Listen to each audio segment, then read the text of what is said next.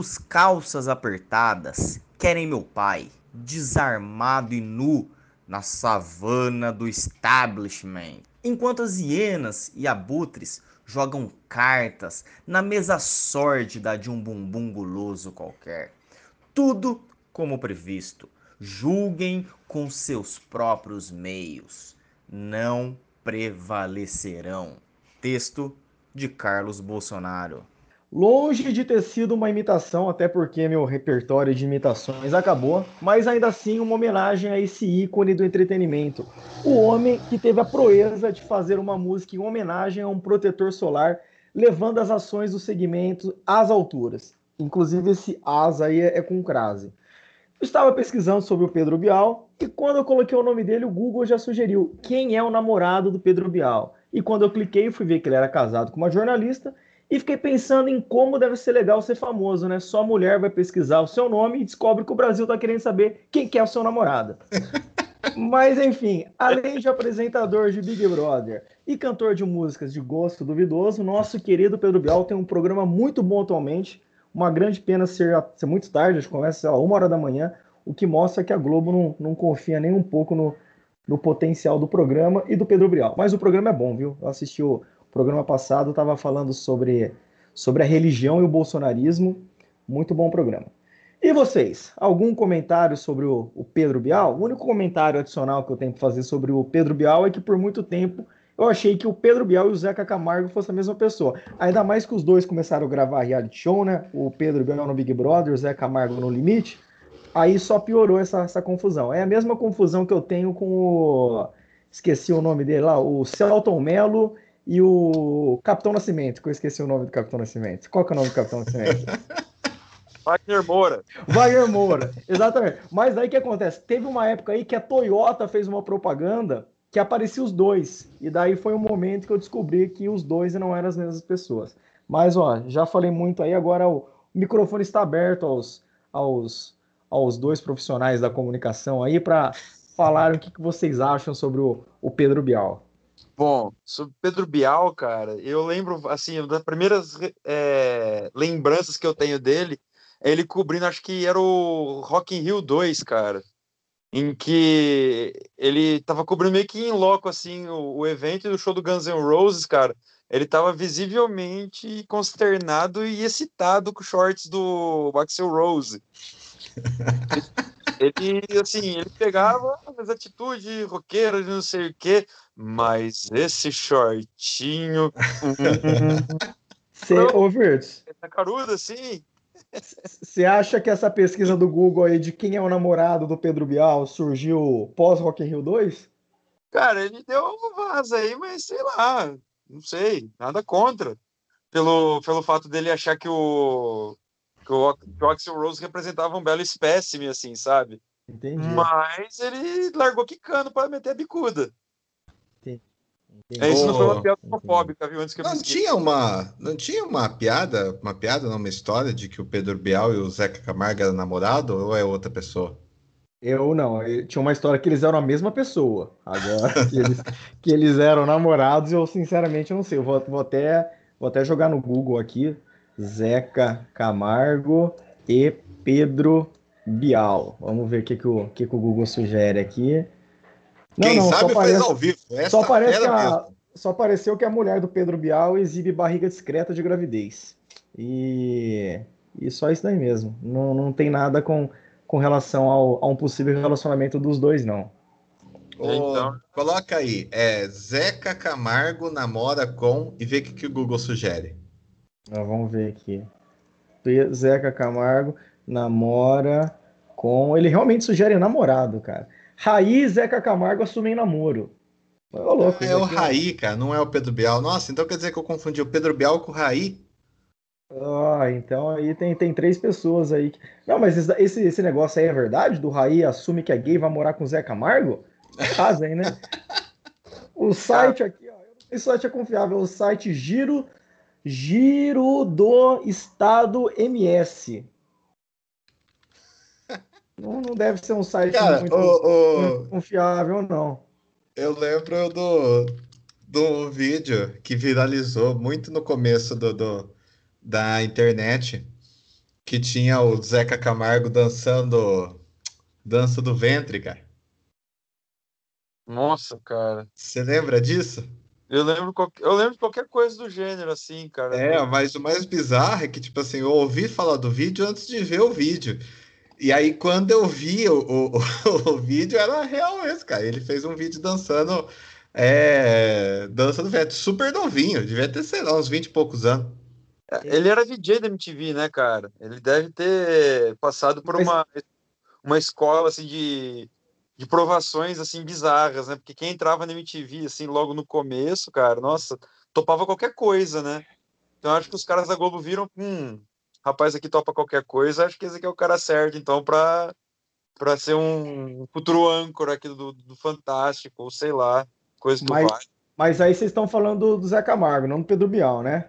Mas o Zé Camargo é muito mais interessante que o Pedro Bial. Ah, fica para próxima aí, fica a sugestão aí para para próxima, o próximo programa aí, meados de setembro, a gente fazer uma homenagem ao Zeca Camargo. Gente, eu queria só fazer um lembrete aos nossos ouvintes, nossos queridos bodders, nossos bordercasters, que esse é o primeiro programa da nossa segunda temporada, que vai durar quantos episódios, Gleice? Mais quatro. Esse então, mais três. Esse é o primeiro de quatro, então vão ser momentos intensos, entendeu? E a gente já pensou nessa pequena quantidade, que é justamente para não ter muita pressão, tá? Então, Exatamente. assim como a Copa do Brasil, vai ter, mas Deus sabe em quais condições. Geninho. Oi. Você disse primeiro de quatro. e, então vamos lá, de, deixa eu Esse só é tirar uma. Ô, ô, Geninho, alguma, alguma palavra sobre o Pedro Bial ou a gente pode continuar o programa aqui? Cara, eu acho. Eu, apesar dele ter, ter sido uma tentativa de, de substituir o programa de Jô Soares, é, é uma prova de que eu acho que o Pedro Bial, dessa essa saída do, do Big Brother, passando para um programa com a intenção de ser o novo intelectual entrevistador da Globo, mostra como a vida muda, né? Severamente, de uma hora para outra. Passou da referência de programa é, sem cultura, fútil, para ser a referência intelectual do programa de final de noite. Pois é, a vida muda tanto, né, que o Pedro Bial falou que, o, que o único, a única amizade de ex-BBB que ele fez foi com o Adrilles. Falou que o Adrilles é um dos homens mais inteligentes do Brasil, para você ver como as coisas mudam. Caralho. assim, qual que é referencial? É, como que fica sendo referencial do caboclo que considera o Adriles o cara mais inteligente que ele conhece? Poxa vida, Exatamente. Gente. Então, cara, que aí a gente cai naquela de confundir é, inteligência com capacidade linguística ou capacidade matemática. Eu conheço um monte de gente que é muito é, capacitado em certas áreas intelectuais e que não tem capacidade crítica nenhuma, entendeu? De análise de discurso, de bom senso, de nada. É. Quem trabalha com professor universitário percebe logo isso. Acho que o Gleison deve ter umas histórias aí que às vezes o cara, tipo, o cara tem dois pós-doc, é doutor, e o cara é tipo assim, e, e, você conversa com o cara, o cara é um, um tapado, entendeu? Não tem o fenômeno do cardiologista olavista de Carvalho, que é fanboy do, do Olavo de Carvalho? É então... o cardio, cardiolavista. Cardiolavista? Genial. Genial, Gleison. Puta merda, já começou com o pé direito, cara. Tô adorando. Ô, Virto. Virto, mas sobre, sobre o que você falou aí do, do cara que chama o Adriles de do cara mais inteligente, o referencial, cara. Eu lembrei de um vídeo do Rapaz, como, como chama aquele velhinho lá que, que, eu, que eu adoro, que escreveu o Alto da Compadecida? Nossa. Ariano Suassuna. O Ariano Suassuna tem um vídeo dele que, que ele fala sobre o Chimbinha, que é muito bom, cara. Que ele falou que foi ler uma. que ele não, nunca tinha ouvido falar de Calypso, né? Foi, foi procurar o que, que era, daí tinha uma, uma notícia sobre o Calypso o cara escreveu: o Chimbinha é genial. Ele falou: porra, eu trabalho com língua portuguesa, cara. Se eu chamo o Chimbinha de genial, eu vou chamar o Beethoven do quê, né?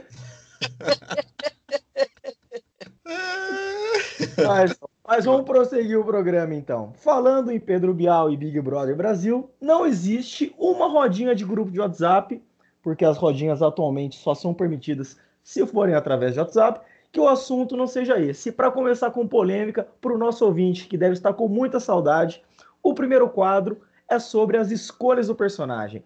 O bolsonarista carismático, a petista chata, a bolsonarista sensível ao próximo, a esquerdista que faz pressão psicológica no bombadão bonitão.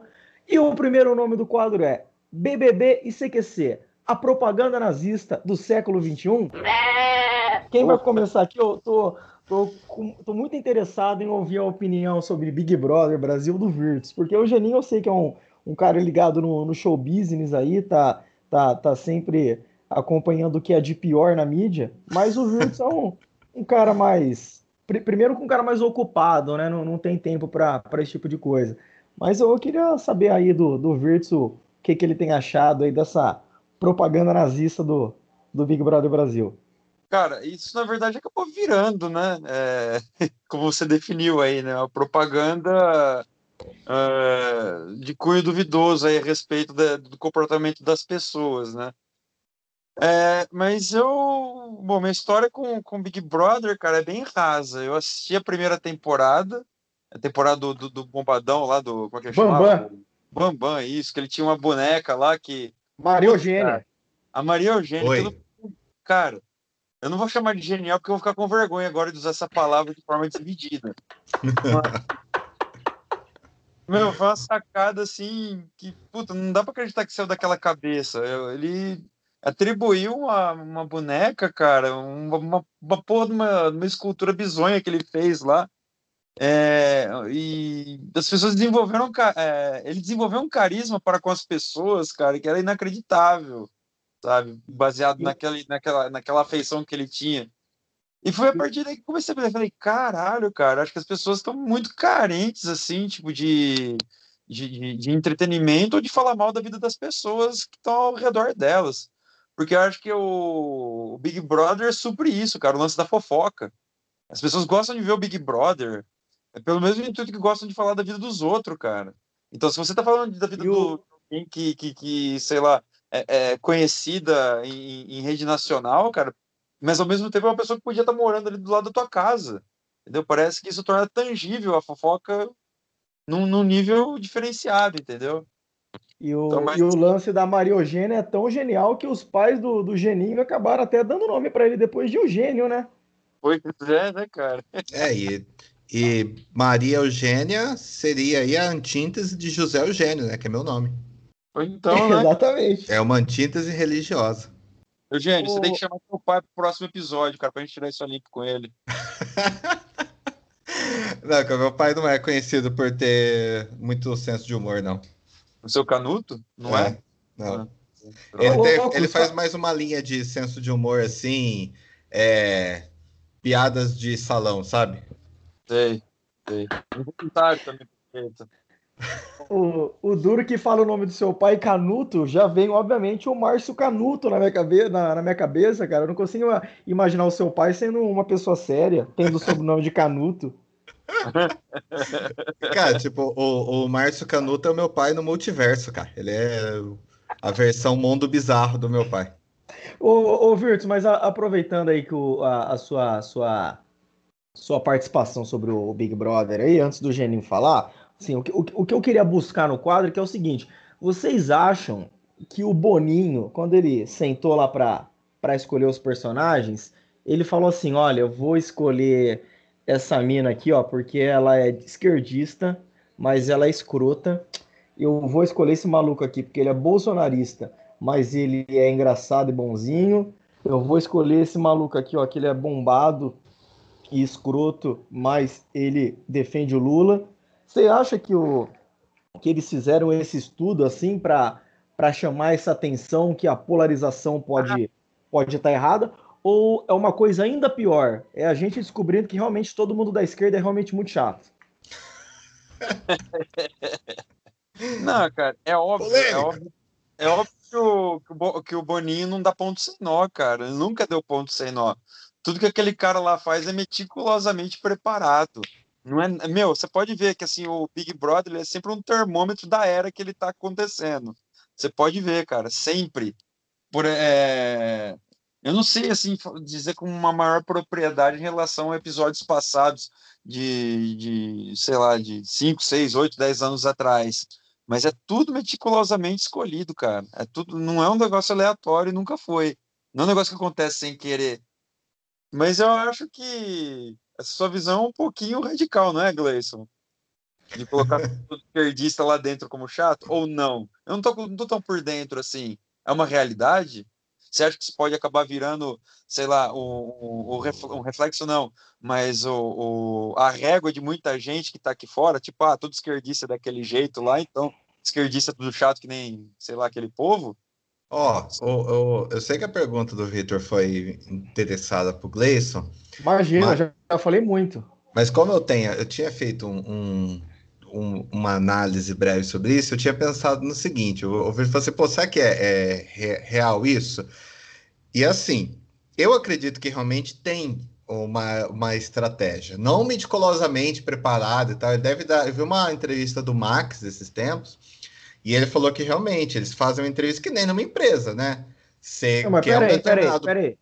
Que, que, que, que porra é essa, Max? Tem que falar que Max que é esse, pô. Pô, Max campeão do Big Brother aí.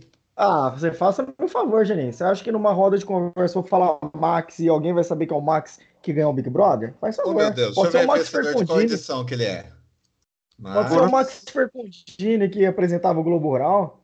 Ah, por Ó, ele é o ele é vencedor do Big Brother 9. Nossa, tem 12 anos aí. 11. 11 anos. 9. Não, tá certo. Desculpa, perdão. Perdão. Então vamos lá. Então vamos lá, prossiga, Genem. Então, e aí ele falou que realmente, quando ele fez, ele falou que um dos, uma das, das do jeito dele entrar foi tentar fazer um personagem que fosse interessante, né? E aí ele meio que criou ali. Então, tipo, eu imagino que tem sim essa essa estratégia. Porém, contudo, no entanto, é, é, é, realista sim, cara. Tipo, não quer dizer que é claro que todo é, que é, vai, vai haver esse, essa expectativa a partir de agora de todo mundo, de como a esquerda é. Mas assim, para ser bem polêmico, eu acho que se a gente pegasse aleatoriamente, né, entre, sei lá, é, fizesse um grupo aleatório, randômico, com 300 pessoas que votaram no Bolsonaro. Falando pessoas que votaram no Bolsonaro, não bolsonaristas. 300 pessoas que votaram no Bolsonaro e como disse a moça do Big Brother lá, que, ah, gosto dele. Tipo assim, que acham ele, como o, o Gleison falou antes da gente começar a gravar, tipo assim, é, regular ou não sei, entendeu? Então, pegasse essas 300 pessoas e 300 pessoas que são esquerdistas, aí eu tô falando esquerdistas, não pessoas que não votaram no Bolsonaro, 300 pessoas que votaram e que acham ele não fede, não cheira, e 300 esquerdistas, esquerdistas militantes.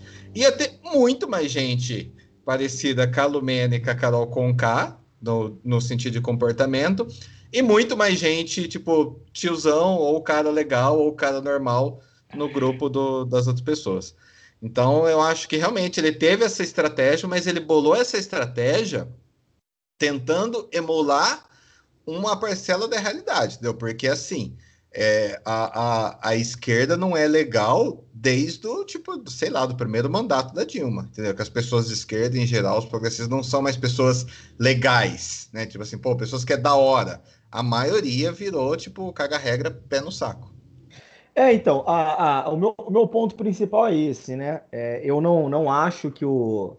Eu, eu não tenho esse, esse conhecimento tão profundo sobre o Boninho que o, que o Virtus teve aí e presenteou nossos, nossos queridos ouvintes com, com essas informações das genialidades do, do, do Boninho. A única coisa que Mas... eu sei sobre o Boninho é que ele é casado com a Ana Furtado.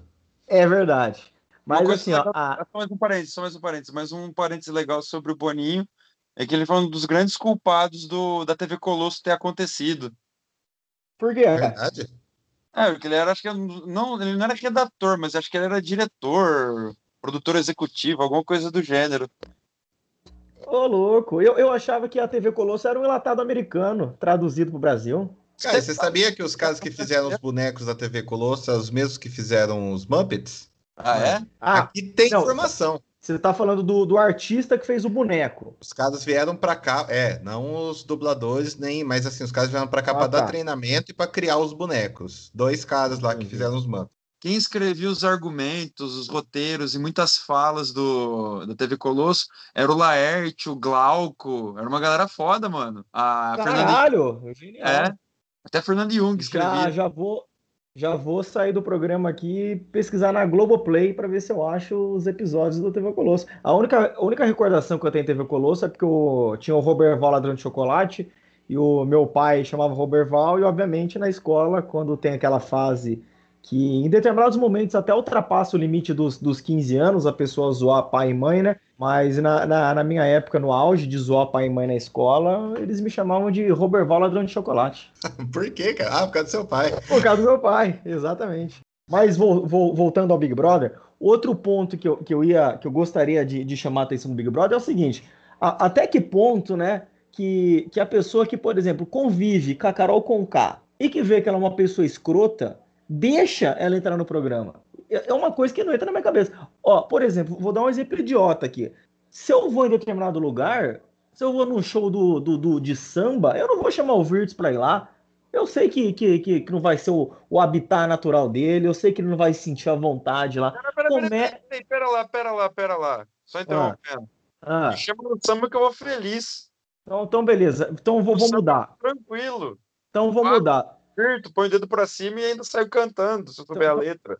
Então eu vou mudar. Se eu vou no show do Belo, eu não vou chamar o Virtus para ir no show do Belo comigo. Porque eu sei que o Virtus não vai se sentir à vontade. Como é que ninguém da produção da Lumena chegou pra. pra Lumena não, da, da Carol com K, chegou pra ela e falou: Carol, vou falar uma coisa pra você, cara. Você é chata pra caralho, você vai estragar a sua carreira. Eu só não falo que a Carol com K estragou a carreira dela, porque no Brasil, cada dia que passa, o que era ruim vai ficando normal, porque aparece uma coisa pior. Então eu acho que, que, que, que ela vai ter tempo ainda para o que ela fez ficar para trás como se fosse alguma coisa não tão ruim. Mas assim, como é que pode alguém que trabalha para ela, que recebe para ela, deixar a pessoa se enfiar nisso sendo do jeito que é? Mas Gleice, ela sendo como ela é, o que você acha que ela ia fazer se alguém da produção dela chega para ela e fala isso? É. Você acha que ela ia catar ou ela ia dar um, um piti igual ela deu com os caras lá dentro da sala, da casa, né?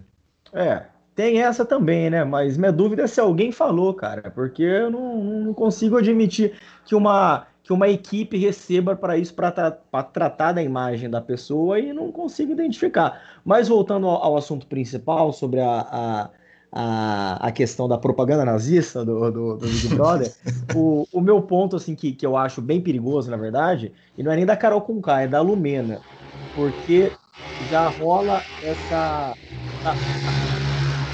Tá um barulho de moto aí ou é impressão minha? É, aqui, aqui na minha nova residência tem moto 24 horas. Ah, tá, entendi. Enfim, a questão da, da Lumena para mim é, é a questão da pro, problematização. Primeiro porque em determinados momentos ela pro, problematizava tudo, inclusive o que deveria ser problematizado, em momentos que ela problematizava coisas que não deveriam ser problematizadas. E para mim o grande problema é agora você perdeu o direito de, entre aspas, problematizar o que realmente deve ser problematizado, você conversar sobre o que realmente deve ser conversado, porque vira aquela coisa chata de tipo, ah, mas você tá sendo chato e tal. E para mim, isso é o mais preocupante dessa, dessa, dessa, dessa edição do Big Brother, que é a questão de você limitar é, o que você pode problematizar ou não. Então, assim, eu não sei se eu estou conseguindo me expressar bem, Sim. mas determinadas coisas ainda devem ser conversadas e eu sinto que pelo excesso de problematização, o pessoal acaba colocando tudo no mesmo saco de que você é um problematizador. E algumas pautas que devem ser conversadas passam a como se você não tivesse direito de conversar sobre elas. Tá, eu acho que eu entendi, mas você está falando assim, que existe a, problem, a problematização do improvável e a problematização do supérfluo. Seria mais ou menos isso. É você transformar é, a, a questão numa discussão sem, sem, sem, sem, sem fundamento ou sem nexo. É mais ou menos isso. Então, mas eu acho que essa peixe aí é, é da esquerda, cara.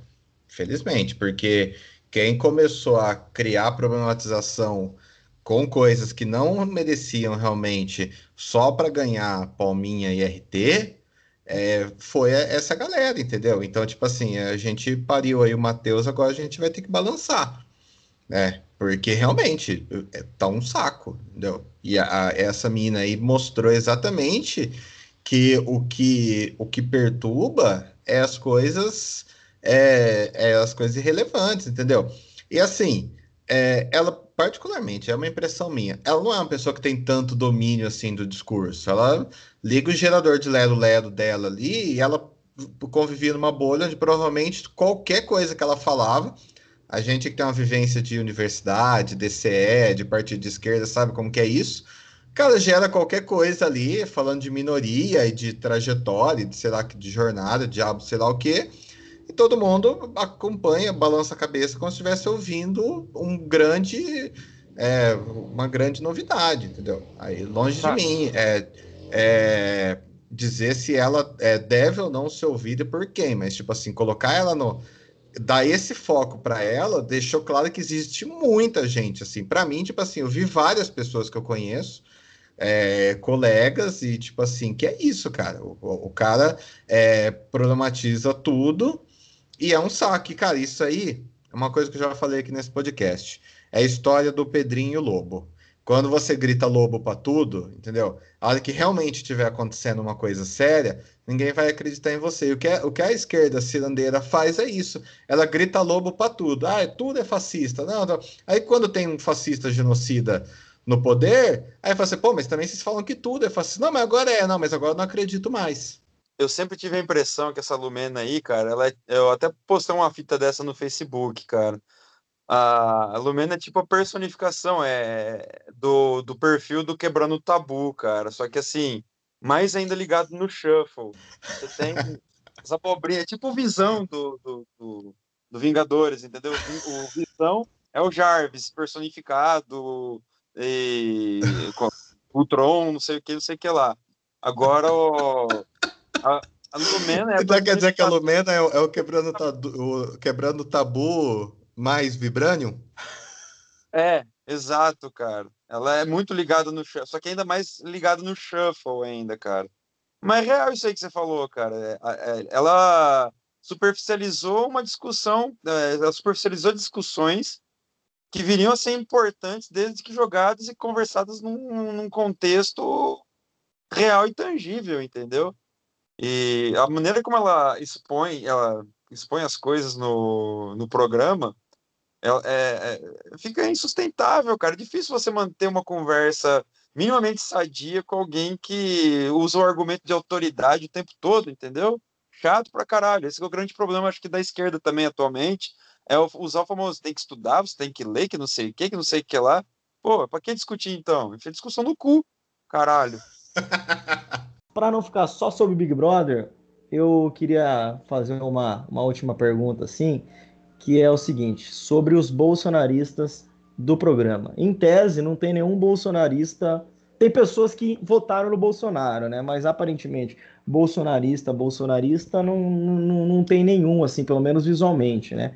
Que ande armado, que levante uma plaquinha pedindo para voltar ao AI-5, que tire uma foto com, com óculos escuros dentro do carro. Esse tipo aparentemente não tem lá dentro, e se tiver, é, tá se escondendo, tá, tá, tá, está conseguindo esconder de alguma forma.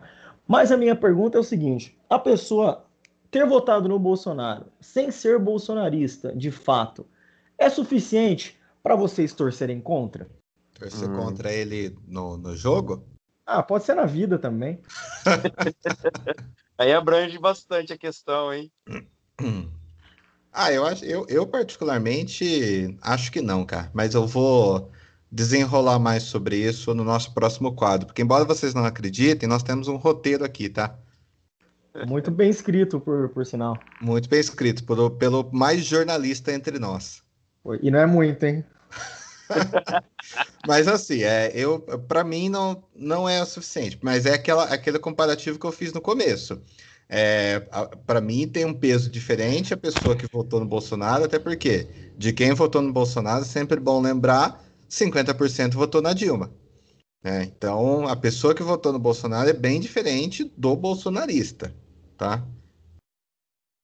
Eu sempre separei dessa forma, que, do mesmo jeito que a gente escreveu. É, obviamente, eu não usaria o percentual como referência, porque eu não sou de exatas e é isso aí. Eu, eu penso diferente, com todo o prazer do mundo que eu tenho de, de discordar de, de vocês sempre que possível. Mas para mim, o pior bolsonarista não é o bolsonarista bolsonarista mesmo, tal. Para mim, o pior bolsonarista é o bolsonarista que tem o acesso à informação, sabe o que está fazendo e vota no Bolsonaro. Eu acho pior, por exemplo, se a gente pegar no, no Big Brother, você pegar a Sara, que é uma pessoa super inteligente, que uma pessoa consegue enxergar o jogo, uma pessoa que consegue, que tem um poder de, de, de, de influenciar as pessoas que estão em volta, e essa pessoa ser bolsonarista, para mim é pior do que eu pegar, sei lá, o tio de alguém aí, que a gente conhece, mas não vai estar nome, que fica divulgando fake news o dia inteiro no WhatsApp, porque esse cara provavelmente acredita nisso, então ele só está tentando difundir a ideia dele. Então, para mim, o pior bolsonarista muitas vezes não é o mais violento, o mais agressivo. E esse é o que eu mais tenho vontade de dar uma paulada na cabeça. Obviamente. Mas aí você não tá, você não tá falando diferente do que a gente falou, cara, porque assim, é, você disse torcer contra, né? Uma pessoa que votou no Bolsonaro. Das pessoas que estão lá, entendeu? A Sara é uma das que, tipo assim, eu curtia e agora já, para mim, já era, entendeu? Por causa disso, justamente por causa disso. Ela não é aquela pessoa que, tipo assim, é levada pelos, pelos outros a acreditar que, ah, esse cara aqui é ok, eu vou tentar fazer uma coisa boa levando o nome desse cara para que outras pessoas votem nele, entendeu? Não parece ser o caso dela, parece que nem você disse, é uma pessoa muito, é, muito esclarecida, né? Então, quais interesses tem em promover isso uma pessoa que é esclarecida? Agora, no geral, no geral, só uma pessoa, tipo, saber que uma pessoa votou nele não é motivo suficiente para eu querer que essa pessoa é, se dane. Principalmente se essa pessoa tá percebendo né, que, putz, cara, tem alguma coisa cheirando muito mal aqui faz muito tempo. E se essa pessoa fala assim, nossa, tem alguma coisa muito mal, cheirando mal há muito tempo, eu vou votar no Amoedo na próxima. Qual que é a sua reação?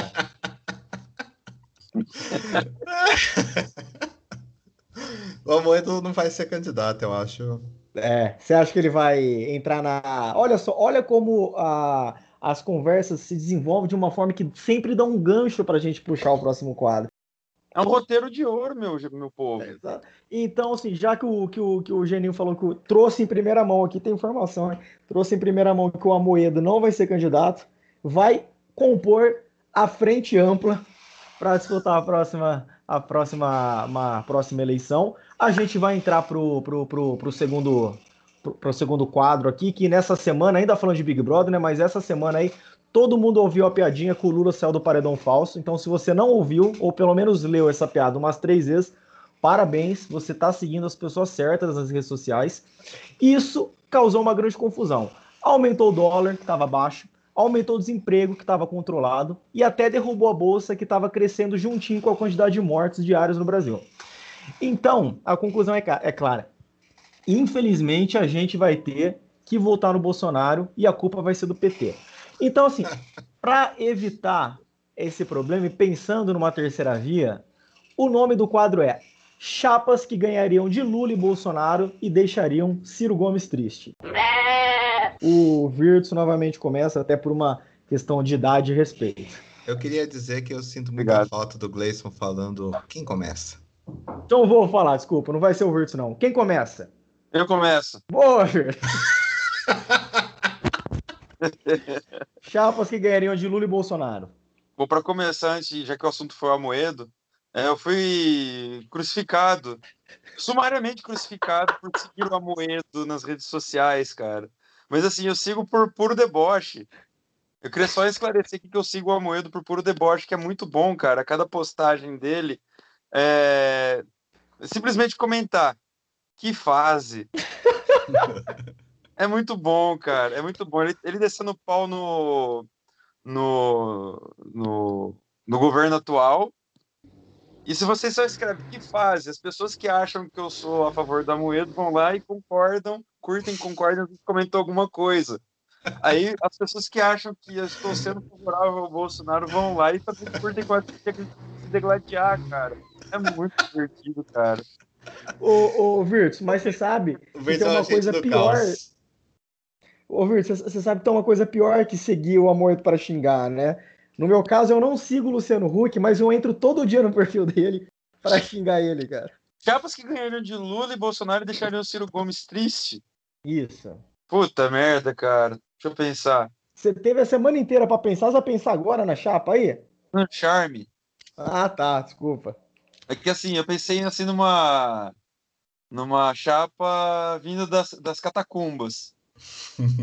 Pode É. ser? Pode. Tá, então seria Leonel Brizola e Marielle Franco. Pô, Pô, mas, mas aí você apelou. Mas eu acho que não ganharia, não, viu? Ah, ganharia.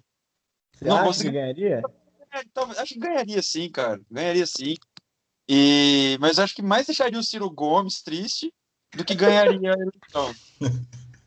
Às vezes é melhor deixar o Ciro triste e ganhar a eleição. mas cara, será que a, a Marielle de, de vice, você diz? Sim, sim. Porque eu acho que o apelo dela foi depois do, do, do crime político aí, né? Que ela.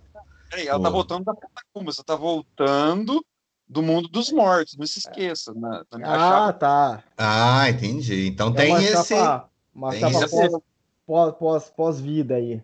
Ah, É, entendi. exato. esse apelo. Cara, isso aqui tá tomando um rumo. Putz. E você, Geninho? Justamente por isso que eu falei. Tem mais algum, Berto? Bom, vai falando aqui, eu tenho outros. Vai, vamos, vamos, vamos rodar. Bom, Eu tenho, eu tenho, tenho aqui que eu tava pensando hoje, cara. Hoje não, como disse o Verter, foi para fazer um, né, uma graça. Mas tem uma dupla que exibe exatamente o que, que o brasileiro médio gostaria hoje, que é a- as únicas pessoas no Brasil hoje capazes de sentar numa mesa e negociar com qualquer setor mais progressista, até os direita eh, conservadora mais tacanho, e que são pessoas amadas pelo Brasil e que com certeza, com certeza seriam eleitos, talvez até no primeiro, no primeiro turno. Hum. É, Igor e Monark do Flow Podcast. Ah, Deus me livre. Com certeza, cara, com certeza. Igor presidente, Monark vice. O Igor ali é o cara mais velho, um cara mais recatado, meio escrotão do jeito que o brasileiro gosta. Carioca, que é uma coisa aí que a gente já teve muitos presidentes cariocas. Parece que a gente vai levar esse legado por muitos anos, infelizmente. É, flamenguista, importante dizer aqui. E é o cara que dá uma segurada nos ímpetos anarcocapitalistas ali do, do Monark. E como vocês sabem aí, o anarcocapitalismo, como Fortnite, é a grande diversão dos, dos jovens dessa geração. Então eu acho que tem tudo aí para essa, essa dupla aí, é, Monark e, e Igor, Igor presidente, Monark vice, porque isso aqui tem que ser dito. É, eles são hoje as únicas pessoas capazes de sentar e trocar ideia com pessoas de, de qualquer aspecto político. E aí, voltando àquilo que a gente tinha comentado no quadro anterior, a esquerda começou a dar errado e hoje o Lula voltou aí, tipo, fazendo. Hoje não, né? Mas esses dias o Lula voltou fazendo o Bolsonaro colocar máscara e trocar o ministro da Saúde. E essa revolução toda por quê? Porque o Lula foi o último cara da esquerda que chegou na mesa e sentou, companheiro, senta aí, vamos tomar uma ping e vamos conversar. Ele era o cara que conversava com todo mundo, entendeu? Quando a esquerda começou a ter rancinho ideológico de sentar com esse ou com o outro, porque, ah, não, eu não vou trocar ideia com esse cara, que a coisa começou a gringolar, a gente começou a perder espaço no, na, na mesa política. Então, uma característica aí de qualquer chapa hoje seria a capacidade de sentar e negociar com os dois lados da moeda. Aliás, você Geninho, falou. Geninho, Geninho, Geninho, Geninho, Geninho, Geninho. Oi. Você acha que o Lula dia- dialogaria com o anarcocapitalista? Cara, eu acho. É, né? Eu acho que ele ia dar um jeito de pegar um terreno no Pará e, tipo, e ainda ia dar um jeito de fazer, de lucrar alguma coisa com alguma empreiteira, cara. Vou, ó, eu vou, já que vocês abordaram o Lula, não, não que eu goste do Lula, se alguém aí me viu já com, com camisa do Lula ou fazendo o L de Lula livre em fotos, Quem viu, mentiu.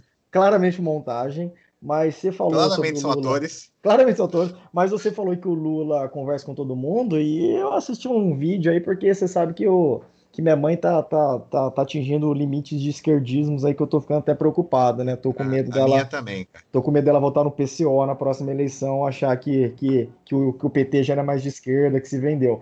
Mas ela, ela mandou um vídeo para mim do Lula, né? Que ela não sei também onde ela, onde ela, onde ela recebeu, que é o Lula falando quando uma entrevista do Lula, ele falando quando ele foi com alguns catadores de papelão em uma reunião em Brasília para falar a respeito de, de como, como chama? Cooperativas de reciclagem.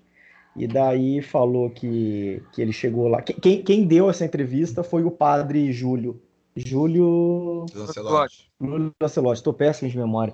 Enfim, o Júlio Lancelotti falando que o Lula chamou ele também para entrevista, porque o, o Júlio Lancelotti sempre teve essa aproximação muito grande com os catadores de papel, e falou que o Lula chegou, abriu Brasília, botou os catadores de papel na reunião e pediu para o cara que estava interessado em fazer as cooperativas explicar. Na hora que falou que o cara terminou a explicação, o Lula virou para os catadores de papel e falou assim: Vocês entenderam? E os catadores de papel falaram que não. Daí o Lula falou pro cara: Então você explica de novo. A partir do momento que eles não entenderam, não tem por que ter essa reunião. Rapaz, eu que não gosto do Lula, fiquei, fiquei arrepiado, cara. Eu que não gosto dele, passei a gostar, cara, de, depois. E entra, e entra muito nessa, nessa questão aí do, do, do Lula conseguir falar com todo mundo. Por exemplo, vocês acham que o Lula não sabe que o correto, não correto, vamos lá, mas vocês acham que o Lula não fala advogado de propósito? Eu acho que. Linguagem. Oi? Acho que é vício de linguagem, ele deve saber, mas acho que sai natural, entendeu? Sim, mas é uma coisa que se ele se preocupasse com a imagem, ele mudaria. É tipo o Jacan lá do, do. Como é que chama? Do. Masterchef. Masterchef. Ele falou que ele poderia falar português bem melhor, mas não faz isso porque não venderia tanto. As pessoas gostam de, de, de, de ter um gringo por detrás da, da, do fogão. Pode ser, mas acho que é no totalmente oposto a isso, né? Porque eu acho que a imagem do gringo mostra uma coisa chique e o Lula falando advogado mostra o inverso disso, mostra um cara povão. O Lula falando advogado, para mim, é o Bolsonaro com, com, a cartela de Mega Sena no bolso da camisa. Comendo pão com leite condensado. Comendo pão com leite condensado. Mas, assim, eu só queria contar essa, esse caos do, do, Lula aí, que, que eu vi a semana, achei legal. Mas, assim, da minha parte, chapas que ganhariam de Lula e Bolsonaro.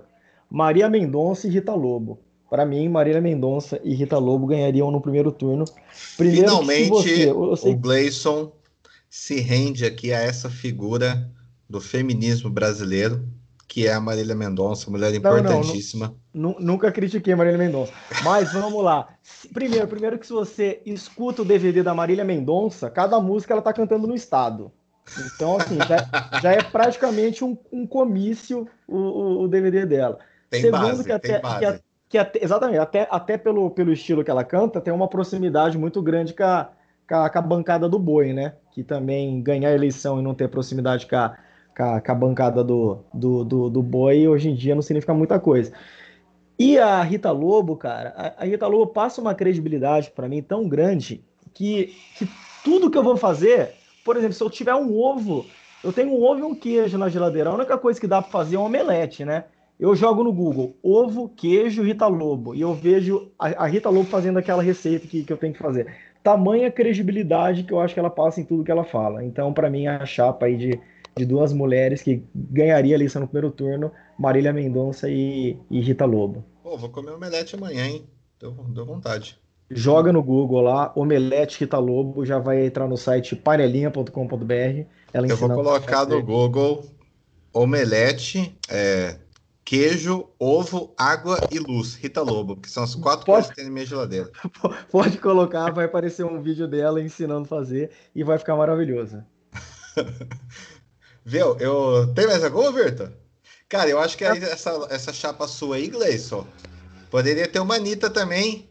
Algum ministério aí? É, pô, uma Anitta aí, ministra das Mulheres ou das Relações Exteriores.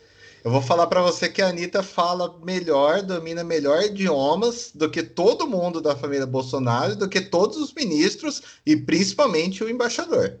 É, eu já, já dei minha opinião sobre a Anitta aqui. Se chamarem ela para gravar um, um clipe em chinês e pagando bem, amanhã ela já tá fazendo cursinho em chinês.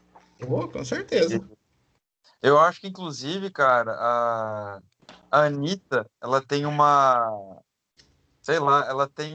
Ela já tem todos os pré-requisitos necessários para ser a, a nova ministra da Saúde, cara.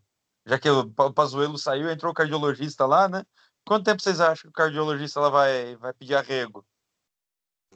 Rapaz, você sabe que eu acho que, eu acho, né? Talvez eu possa estar sendo otimista, que ele, que ele assumiu no momento é, que ele não tem nada a perder, porque eu acho que está no pico, no pior momento, e com, com vacinação chegando e tal, a tendência é só melhorar, acredito eu, e esse cara sair por cima ainda. Ele vai colher os louros? Cara, eu acho que a gente está no momento que pior não vai ter como ficar. É... Eu acho também que é tudo achismo, né?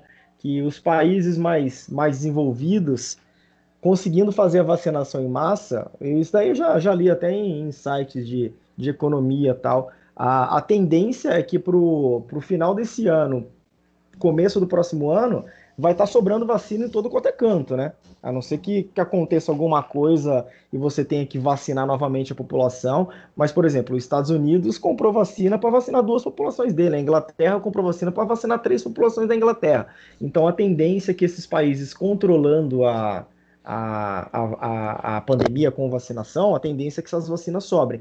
E é o que muito país pobre tem feito. Inclusive o Brasil entra nisso. Obviamente o Bolsonaro não, não comprou vacina antes por uma questão de preço também. Ele colocou o custo na frente da, de salvar a vida. Ele sabia que naquele momento era muito mais caro comprar vacina do que vai ser daqui a determinado ponto que vai estar todo mundo desesperado querendo vender o lote que, que, que tem para ser utilizado. E então eu acho que, que esse ministro entra nesse momento que ele está no pior momento e a tendência ainda que continue ruim, melhorar um pouco. Essa é a minha visão. Então, sei lá, talvez ele ele dure mais do que a gente está imaginando. Não é como os outros que, que pegaram o negócio crescendo e meio sem, sem luz no, no fim do túnel, né? Em tese, existindo vacina, a gente tem. A gente entendemos isso, né? Já, já entendemos. Não quer que a, que a Anitta seja ministra, já entendemos isso. Eu queria fazer aqui um, um minuto de silêncio por todo mundo que falou que ia salvar a economia, tinha precisava salvar a economia também, e que agora morreu de Covid. Um forte abraço. Pô, mas quem eu, quem eu queria que morresse não morreu, cara. Que que foi inclusive a, a melhor tuitada que, que eu vi nesse ano, foi sobre o velho da van. O cara falando, eu não torço pro velho da van morrer, por mim podia enterrar ele vivo. Pra mim foi a. Não tem necessidade de esperar que ele morra. Foi a, foi a melhor tuitada. Mas não, algum... eu, sou, eu sou contra matar o velho da van, assim como eu sou contra matar as pessoas. Eu sou a favor de dar uma salva de bicudo nele, encher o rabo dele de chute, passar piche encher ele de pena e fazer ele desfilar por todas as cidades que tem a van, que ele humilhou a estética da cidade, que é essa loja horrível, fazer ele passar em, praça, em praça pública pelo menos um dia sendo ridicularizado. Eu acho que é uma solução que respeita a vida e é muito mais divertida. Ah, cara, se eu, acho, eu acho que hoje em dia, se você faz isso, o que vai aparecer de gente com piche e pena colada no corpo aí, atrás dele. Mas enfim, alguma outra chapa aí que ganharia de, de Lula e Bolsonaro? Eu tenho uma, hein? Então vamos lá. Rápido, hein? Rápido que já, já, já é 10 pra meia-noite já, hein? Babu e Manu Gavassi. Rapaz, ganha mesmo, hein? Essa daí Babu, ganha. Babu, cara que fala bem, desenrola bem, negro, artista, e a Manu Gavassi aí ia pegar, né, todos os TikTokers e os Instagramers e K-Poppers né, que já é uma população é, considerável no Brasil. E ó, não sei se ganha de Lula e Bolsonaro no primeiro turno, mas deixa o Ciro Gomes triste, tranquilo. Olha, eu, eu sou até suspeito para falar, porque eu até falo pro meu namorado, eu sou um Gavasser, né? Eu sou um, um, um grande fã da, da Manu Gavassi, acho que tem um talento enorme aí, mal utilizado, mas um talento enorme. Eu acho que, que, que poderia ganhar sim, viu? Ganharia de, de de Lula e, e Bolsonaro. Ainda mais se a votação fosse pelo G-Show.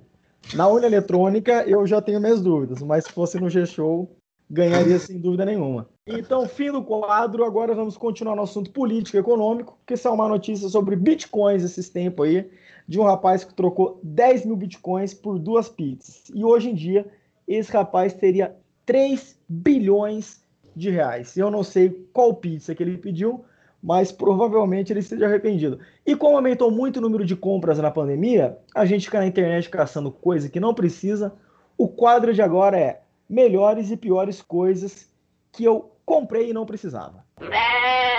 Quem começa? Cara, eu cheguei a comprar Bitcoin em 2015, já que você falou. E claro que, né, todo homem tem o seu preço e chegaram muito perto do meu e eu vendi. Certamente não era na casa dos bilhões, né? Não, mas eu lembro que na época eu cheguei a ter 5 bitcoins. Caralho! É, tá em 2015. Sério? É, mas era tipo coisa de 300 reais um bitcoin. Oh, não sei se, se. Pô, mas rapaz, você teria hoje um, um milhão e meio de reais. Que vale mais do que dinheiro. Como é que você consegue viver sabendo que você podia ter um milhão e meio de reais e agora você está aí meia-noite numa terça-feira gravando um podcast para 20 pessoas? é, o, o, segredo é o segredo para viver a vida. Você não pode ficar pensando nisso, senão você fica maluco. Mas enfim, vamos lá, Geninho. Melhores e piores coisas que você comprou e não precisava na pandemia. Putz, cara, eu comprei uma coisa no, na pandemia, que inclusive foi já muito zoado por causa disso, que é uma, uma chapinha para barba. porque, é, porque quando entrou a pandemia, o, o mindingo baixou em mim aqui, né? O, o espírito do, do catador de lixo. Do catador de lixo, não, do catador de papelão, aquele cara ali que, tipo, desistiu do, da aparência, desistiu do, né? Colocava só uma camiseta de qualquer jeito para dar aula e fazer reunião no Teams e aí a barba foi crescendo, crescendo, o bigode foi crescendo e tal. E às vezes eu precisava é, entrar em alguma reunião, estava trabalhando remoto, né? Ficava acordado até, até mais tarde, tinha de manhã chegava, acordava cedo, já quase na hora de trabalhar. E, cara, minha barba tá muito grande. Para quem não me conhece, eu tenho aqui é, pelos fortemente encaracolados. E aí eu, se eu não acordava bem antes para molhar a barba, e pentear e tal, e lavar e dar um jeito, ela ficava muito assustadora. E eu comprei uma chapinha de barba para dar uma, uma alisada aí nos meus pelos faciais. E não precisava, não atendeu o que eu necessitava, né? Não foi o melhor resultado possível aí, mas confesso que ainda uso às vezes. Essa, essa é a melhor ou a pior coisa que você comprou? Pior, pelo visto, né? É a pior, a pior. Agora, a melhor coisa que eu comprei, além dos bitcoins que eu não precisava e comprei, mas depois, quando eu vendi, até ganhei uma grana, mas também não precisava. E na época, vocês acham que tem gente que tem medo de comprar bitcoin hoje, meu amigo? Em 2015, não existia, era tudo mato, entendeu? Tipo, você comprava bitcoin dos caras do grupo do Facebook, transferia para ele, tipo, era um negócio assim, é, deep web total, entendeu? Mas uma coisa muito boa que eu comprei na pandemia, que eu não precisava, é um maravilhoso scanner de parede, um aparelho que serve para você detectar lugares da parede que você não pode furar, porque tem cano ou tem fio elétrico. Você tá brincando? Onde você comprou isso daí? Juro por Deus, comprei na internet. É caro, cara, mas valeu muito a pena. Nossa, é No é primeiro furo que eu fui fazer aqui no apartamento, ele já se pagou porque eu fiz a marcação Passei o scanner e tinha um cano d'água do condomínio passando atrás da parede. Chupa essa manga. E, mas você pagou caro quanto? Depois a gente vai conversar, que eu preciso ter isso em casa. Mesmo se for para não usar. Inclusive, é alugo meu. Você pode emprestar, Gleison. É verdade, eu posso emprestar. É que eu sou, uma, eu sou uma pessoa que não tem cuidado com as coisas, sabe, Virtus? Então, eu, eu lembro uma vez que eu que tinha uma amiga minha na escola, né? Quando você, você tá na, na terceira, quarta série, e eu sempre fui uma criança viada, né? Como, como diz o meme. E a menina tinha aquele, aquelas canetinhas de, de gel, sabe? Sim. E daí teve um dia que cada dia eu pegava uma caneta de gel emprestada dela. para fazer a tarefa com caneta de gel, né? E daí teve um dia que eu fui fazer a, a, tarefa assim com, com a caneta no banheiro e eu derrubei a tampinha da caneta dela no, na, na, na privada, não vi, depois eu dei descarga e a, perdi a tampinha da caneta dela. Daí eu tive que. Nossa, com meu pai no... no banheiro? Ah, cara, eu sempre gostei muito de estudar, né? Duas coisas que eu sempre gostei, estudar e batata. Então eu eu tava, eu, eu levava eu levava a tarefa até para fazer banheiro, então eu nunca gostei de emprestar as coisas às pessoas porque eu não tenho cuidado com elas. Nesse caso eu alugo com seguro. Ah, pode ser. Ô, Virtus, e você? O que você comprou e não. Quer dizer, você não precisava e comprou e gostou, e você não precisava, comprou e não gostou? Bom, prime... o que eu lembro agora, cara, a, coisa... a primeira coisa que eu comprei, não precisava e gostei, foi um capotraste para tocar violão. O capotraste, não sei se vocês sabem, mas é aquele aquele dispositivo que você coloca no violão, na guitarra, e ele segura um traste para você, você pode tocar o violão em outras notas, assim. Você, por exemplo, o violão é em mi. Você coloca o capotraste na primeira casa e você vai ganhar um campo harmônico diferente. Caralho! É, mas é muito legal. Que nome é legal, incrível. É, é aquele pregadorzão que você coloca no violão, no braço do violão? Isso, exato, exato. Ah, sei, sei, sei. Então sei. eu comprei isso para tocar uma música do Victor Clay pro meu filho. Música, música, música já falada aqui, hein? Música muito bonita que você é. até cantou pra gente já. É, exatamente. Declamou, então, declamou. Reclamou, exatamente. Reclamou, exatamente. Eu comprei ela, eu comprei esse raio desse capotrás para tocar essa música e para tocar aquela Wonderwall do, do Oasis. Certo, certo. Tá. Que ele vai cantar hoje no final do programa. Não, se iluda. É, essa é o que você gostou. Sim. E o que você não precisava, comprou e não gostou. O que eu precisava, comprei e não gostei? Não, não, não precisava também. Comprou e não gostou. Eu não precisava, não comprei e gostei? Como é que é? Exatamente isso. Bom, se for enquadrar dentro dessa nova categoria que eu inventei, acho que foi meu celular novo, cara. Por quê? Eu comprei um celular novo e eu paguei muito caro nele, cara. Porque pensei, ah, vou comprar já um, um adiantadão aí para não ter que me preocupar em ter que comprar uma nova tecnologia daqui a algum tempo, né? Eu comprei meramente porque eu não queria mais levar meu antigo para consertar. Só que eu comprei essa porra de celular aqui, ele esquenta pra cacete. Não sei o que acontece, que o teclado dele não funciona direito também. Ele é legal. A, a, a câmera dele e a captação de áudio dele são bem melhores. Mas ele é uma bosta, cara. Ele Fala o modelo aí pra gente fazer um merchan negativo.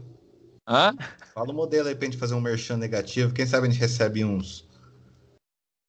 S20 da Samsung. Ah, mas aí tá errado, porque não se compra o celular da Samsung. É, é, o tipo de coisa que ele deve ter adorado ouvir, né? É a dica depois que você já fez a coisa. Não, cara, mas se tivesse me perguntado antes, Vitor, não se compra. Você compra o que da Samsung? Fala pra você, o que, que você compra da Samsung? Televisão. Televisão da Samsung você pode comprar. Computador e celular, meu amigo. É sério? Sério.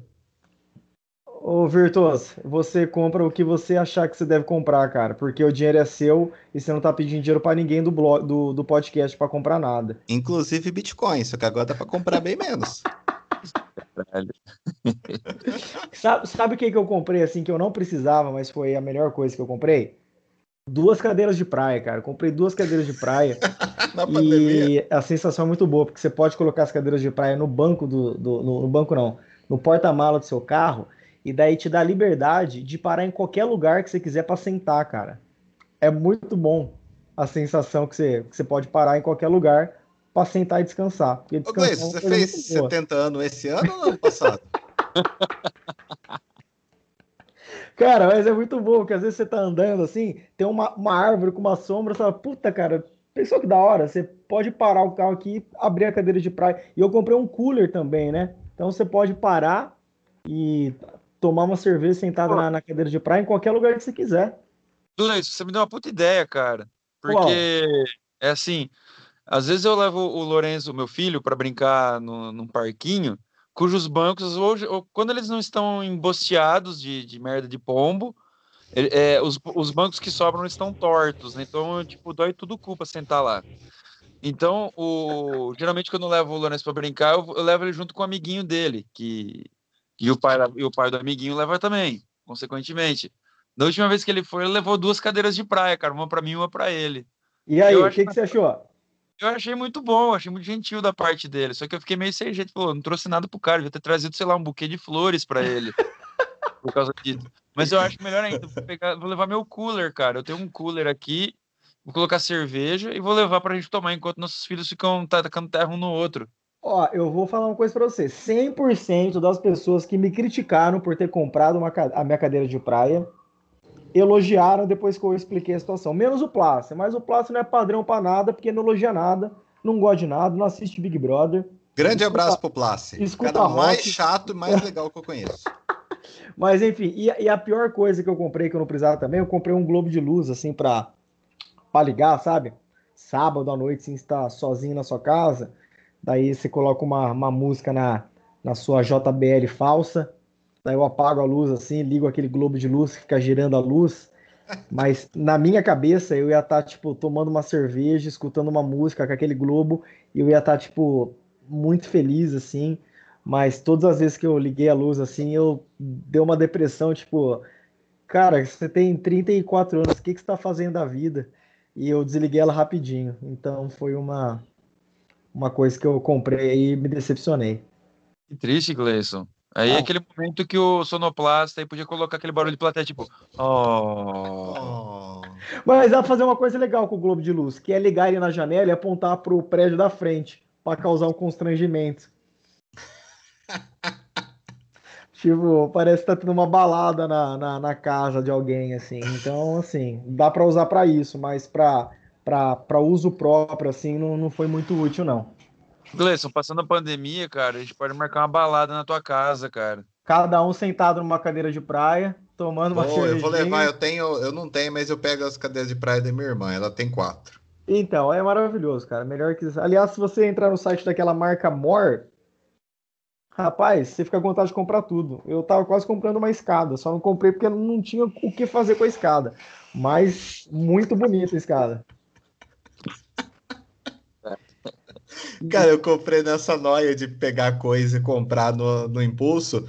Eu comprei um, uma fita LED que você controla ela pela internet, cara, pelo aplicativo do, do celular. E agora eu vou ter que comprar uma escada para instalar ela aqui em casa, porque eu não tenho. Vai, vai mudar. Sabe o que eu comprei? Eu comprei uma lousa de vidro, mas assim, a lousa de vidro era para escrever as atividades que eu tinha que fazer, né? Então era uma coisa boa, coisa de trabalho e tal e algumas palavras que o meu professor de inglês me ensina. E daí, o que acontece? Eu, eu, eu esqueço de olhar a lousa, cara. Comprei uma lousa, mas pro trampo, pra eu marcar umas coisas, e pro meu estagiário marcar as coisas para mim também, pra eu lembrar, tá ligado? Eu ignorava ele e a lousa.